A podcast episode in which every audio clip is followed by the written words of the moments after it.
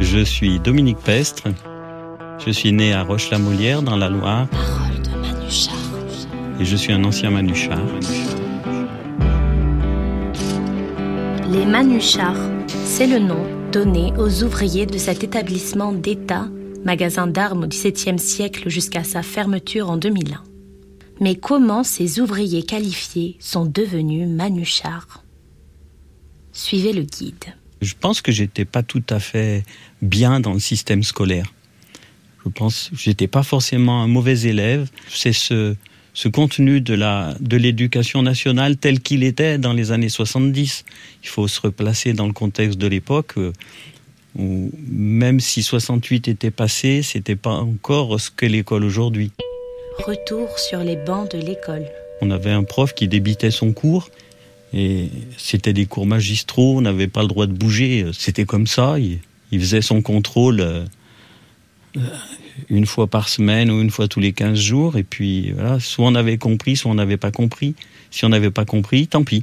Je crois que ça me convenait pas. Je l'ai découvert très longtemps après que c'était certainement le, le problème qui, qui, me faisait dire que j'étais pas un bon élève. Et quand on m'a proposé de passer le concours pour rentrer à la manufacture, donc euh, je l'ai passé, je l'ai réussi, ce qui veut dire que j'avais quand même un certain bagage.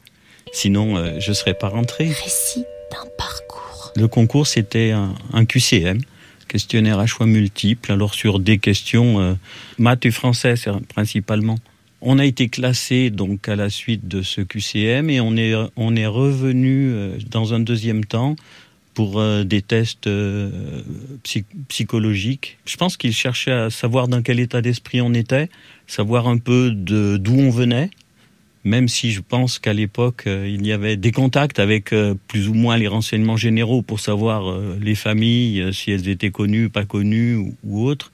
Donc savoir qui, qui rentrait. On, nous demandait justement de savoir si on connaissait quelqu'un dans l'établissement ou pas.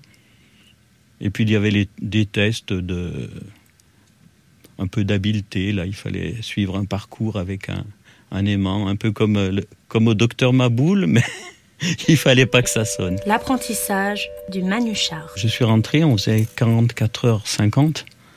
Donc en gros 20, 22 heures de, de théorie, 22 heures de pratique, ce qui était totalement différent de ce que pouvaient faire les, mes collègues qui étaient dans les lycées professionnels. Ils n'étaient pas du tout aux mêmes horaires. Nous, on, est, on était apprentis, c'est-à-dire que si on, re, on revient aujourd'hui, euh, ce qu'est un apprenti, euh, les, les horaires, c'est les 35 heures, donc à l'époque, c'était les 44 heures. Donc, euh, effectivement, ce qui faisait une grosse formation, et avec un avantage certain par rapport au, au lycée professionnel, c'est que pour les heures de pratique d'atelier, euh, quand le soir à 18h on arrêtait la machine, on savait qu'on allait la retrouver le lendemain, que ce soit le matin ou l'après-midi, dans le même état où on l'avait laissé. Les pièces étaient, étaient dessus, etc. On avait juste à continuer. Alors que dans, le, dans les lycées, euh, ils avaient fini, démonté tout. Il fallait qu'ils recommencent tout leur montage, donc beaucoup de perte de temps. Et ça, on l'avait pas ici. Donc, euh, ça permettait une meilleure formation, certainement. Parole de Manuchard. La fraternité. Je pense que le sens de la camaraderie, il est dans chacun d'entre nous, qui qu'on soit. Mais il n'est pas forcément euh, développé. C'est-à-dire c'est l'environnement qui après le fait, le fait sortir. Je pense que quand on a des bonnes conditions de, de vie, de travail, de bonnes relations, cette camaraderie, elle s'installe. En 72, il n'y avait que deux promotions. C'est-à-dire qu'on était, on était une quarantaine d'élèves au total. Pas, justement, c'est pas comme dans un lycée où on parle en centaines. On se, on se connaissait, on est ensemble. Il y avait voilà, il y avait déjà des liens d'amitié qui se sont qui se sont tissés, qui ont évolué après hein, par, les parcours de chacun, mais on était, on avait de la, de la camaraderie, oui. Et c'était important, je pense, pour euh, nos formateurs, quelles soient leurs qualités et leurs défauts, d'être dans le collectif. Pour moi, c'est les qualificatifs pour un, pour un manuchard. Je pense qu'on était bien à la manufacture. On avait des conditions de travail qui étaient bonnes. On va pas, on va pas le nier. On, on était censé finir notre carrière à la manufacture, ce qui était déjà important à l'époque. Bon, l'avenir nous a, nous a démontré que ça n'avait pas été le cas. On garde que les bons souvenirs, un peu, un peu comme les anciens qui parlent de leur service militaire. Ils en ont bavé pendant ce temps-là et puis après, euh, c'était le bon temps. Parole de Manucha. Une vie dédiée à son métier. Je me suis syndiqué en 76. Alors, ça faisait partie de, la vie de se syndiquer. Euh, Peut-être mon côté un peu contestataire, frondeur. euh, vis-à-vis de l'autorité a fait que j'ai dit allez il faut il faut que je me syndique Alors, c'était- dans le dans le fonctionnement de l'établissement on se syndique mais c'est comme tout on euh, n'a pas forcément la vision de ce qu'est le syndicalisme on paye son timbre et puis c'est tout on lit les tracts euh, etc puis tout d'un coup on, on- on rentre un peu dans la dans ce qu'est le syndicalisme après, malheureusement, la réalité est vite arrivée pour nous, pour nous rappeler qu'il fallait se défendre. Saint-Étienne, Saint-Chamond, un déracinement de 12 km. J'habitais euh, à, à 300 mètres de la manufacture, donc euh, partir, euh, partir sur, Saint-Chamond, ça a été très difficile parce que ça a été un- une vraie rupture dans, dans, notre vie. Alors, le discours officiel, c'était il faut déménager à Saint-Chamond, c'est la seule façon de sauver la Manu. Donc ça a été aussi un choix qui a été fait. Moi, je faisais partie de ceux à qui on a proposé de partir sur Saint-Chamond, donc j'ai suivi. J'ai pas cherché à, à échapper.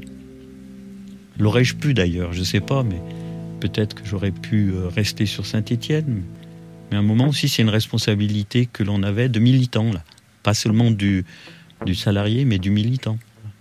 Aller, là où, sont les, où vont les salariés, être avec eux. On était déplacés, bon, certains ont utilisé le terme de déportés, mais on était déplacés euh, sur Saint-Chamond avec notre activité. Mais on, voyait bien que ce qui était fait n'allait pas permettre de la sauver. Et la- l'avenir nous a malheureusement donné, donné raison, puisque la, la manufacture, ni, la manufacture, ni Saint-Chamond n'ont résisté dans le temps. Tout est fermé. Parole de Manuchar. Une fermeture annoncée. Une des premières, une des choses que l'on a écrites, euh, ça a été que quand on veut tuer un village, on ferme son école. Et on avait pris le même exemple pour, euh, pour l'établissement. On a dit si on veut tuer la Manu, on lui ferme son école. Et effectivement, on a fermé nos écoles d'apprentissage. Pour moi, ça a été le signe que la, la, manufacture euh, était, elle était au moins condamnée. On a perdu beaucoup de compétences et on n'avait pas ce, ce sang neuf qui arrivait, qui venait irriguer notre entreprise. On était dans des déflations d'effectifs, donc effectivement, on sait, on sait où on va. Et après, c'est est-ce qu'on a, est-ce qu'on réussit à mettre la puissance nécessaire dans la bagarre pour, euh, pour changer les choses? Alors, on a mis beaucoup de puissance, on les a repoussés longtemps, mais on n'a pas pu, pas pu l'éviter. Parole, parole de Manuchar. On a, on a gâché quelque chose dont on parle peu. C'était la collection d'armes qui était à la manufacture. Une collection d'armes extraordinaire, avec des armes uniques, avec euh, des tenues de militaires, alors des tenues de militaires qui, remontaient à plusieurs siècles. Et on avait demandé à la fermeture de, de l'établissement, on avait demandé à ce que soit fait un musée. Bon, là non plus, on n'a pas été écouté, donc on a on a différentes structures du ministère qui sont venues faire leur marché. Ah, celle-ci, elle est unique, elle me plaît bien. Celle-ci, elle me plaît bien. Après, le reste a dû finir à- au, au musée d'art et d'industrie. Euh, il y a quelques pièces expo- exposées, mais il y a énormément de pièces qui sont dans les, dans les coffres, dans les salles, qui ne sont pas exposées. C'est dommage. Alors, ils n'ont pas la place pour faire. Mais on aurait peut-être pu développer quelque chose. Mais je crois que la, la volonté politique était de rayer le passé historique. Parole de Manuchar. La fin d'un parcours.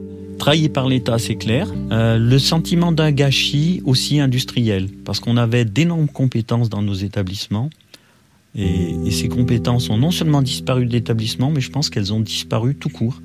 Et puis on avait, on, avait un rôle de développement de technologie, je dirais, je ne sais pas comment on pourrait le, qualifier. Je prendrais l'exemple de ce que j'ai connu moi dans le traitement thermique, le traitement sous vide un grand industriel rouennais qui voulait se tourner vers le traitement sous vide Et cet industriel, euh, il hésitait parce qu'il n'était pas sûr que les produits correspondent à, à, sa demande. Donc il est venu, il est venu chez nous, il a fait des tests et il a investi. Il a investi, mais il aurait peut-être pas investi s'il n'avait pas pu faire ces essais-là. Et on accompagnait ces évolutions de technologie en essuyant les plâtres, parce qu'on aimait le travail bien fait. On a eu une bonne formation. Il y avait une qualité du travail. D'ailleurs, dans, on a des gens qui ont été mutés dans certaines entreprises et les, les employeurs disaient oh, si vous avez d'autres euh, personnels comme ça, je suis preneur. Ça veut dire que les, les gens travaillaient bien. Retour à la manufacture. Alors, je crains pas les fantômes. Non, c'est un, un crève-cœur en fait. Là où j'ai où j'ai commencé à travailler à la, à la, manufacture, ça a été démoli. C'est voilà, alors on dit ah zut, ça y est plus on peut plus faire de pèlerinage. Donc c'est un peu ça, mais c'est le crève-cœur de voir le gâchis. Après, euh, j'ai pas de rancœur par rapport à ceux qui sont venus, parce que c'est normal, hein, on va pas laisser les, les, lieux, les lieux fermés. Ça fait ressurgir ce passé, cette bagarre qu'on a menée. On s'est battu 30 ans, hein, c'est pas rien. Et surtout dans la vie d'un militant, 30 ans de, de bagarre, c'est énorme. Du point de vue humain, c'était c'était riche, cette solidarité qu'il y avait, cette camaraderie. Je pense qu'on laissait rarement quelqu'un euh, euh, sur le bord de la route. Et, ça, c'était oui, oui, c'est une fierté. J'ai été très content de participer à cette aventure, même si elle s'est terminée trop tôt. Mais cette, cette fierté d'appartenir à une entreprise qui fait qu'on se bat pour qu'elle fonctionne bien. C'est c'est perdu, c'est perdu, perdu. Parole de Manuchar, une série réalisée par Alexandre Tchutchman, Johan Kerpédron et Adrien Nouvel. Parole de Manuchar. À réécouter sur FranceBleu.fr.